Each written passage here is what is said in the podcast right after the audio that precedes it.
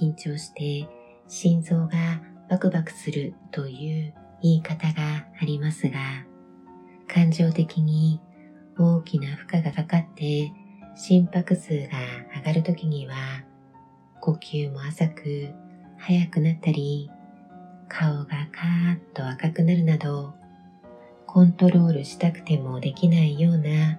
体の変化に困ってしまうことがあります。例えば、あの人に自分の考えを堂々と伝えるぞと決意して伝える練習まで重ねていたにもかかわらず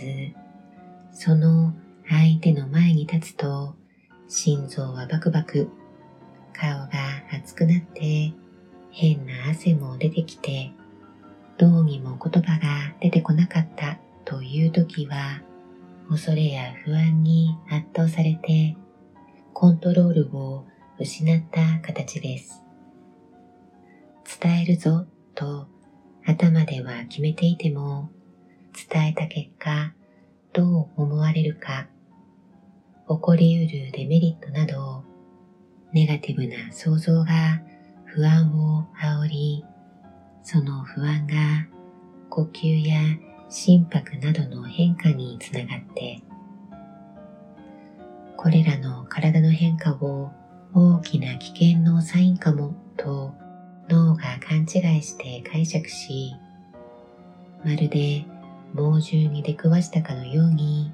過剰な反応をするため身体的にも感情的にも圧倒されコントロールを失うことになります。想像上の現実ではないネガティブなイメージに圧倒されて冷静な思考や行動の力が低下すると全く望まない結果を招くことも多いためそのような時は地に足をつける練習が落ち着きを取り戻す役に立ちます。例えば、日常の中で感情が乱れる時も、地に足をつける速やかなグラウンディングを助ける簡単な瞑想法として、今実際に目で見ることができるものを言葉で言い表すやり方があります。部屋の中を見て、最初に目に入った家具や小物は何でしょうか？テーブル、椅子、ペン、パソコンなど、実際に目で見えたものの名前を言葉で言い表してください。5つほど口に出した時にはネガティブな空想の世界から抜け出し、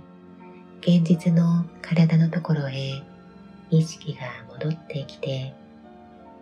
少し落ち着きを取り戻しつつあるはずです。その後、耳で聞くことができる音、手や足などで触れて感じることができるもの、鼻で香りを感じられるもの、味覚で味わうことができるものと、瞑想のプロセスを続けることができます。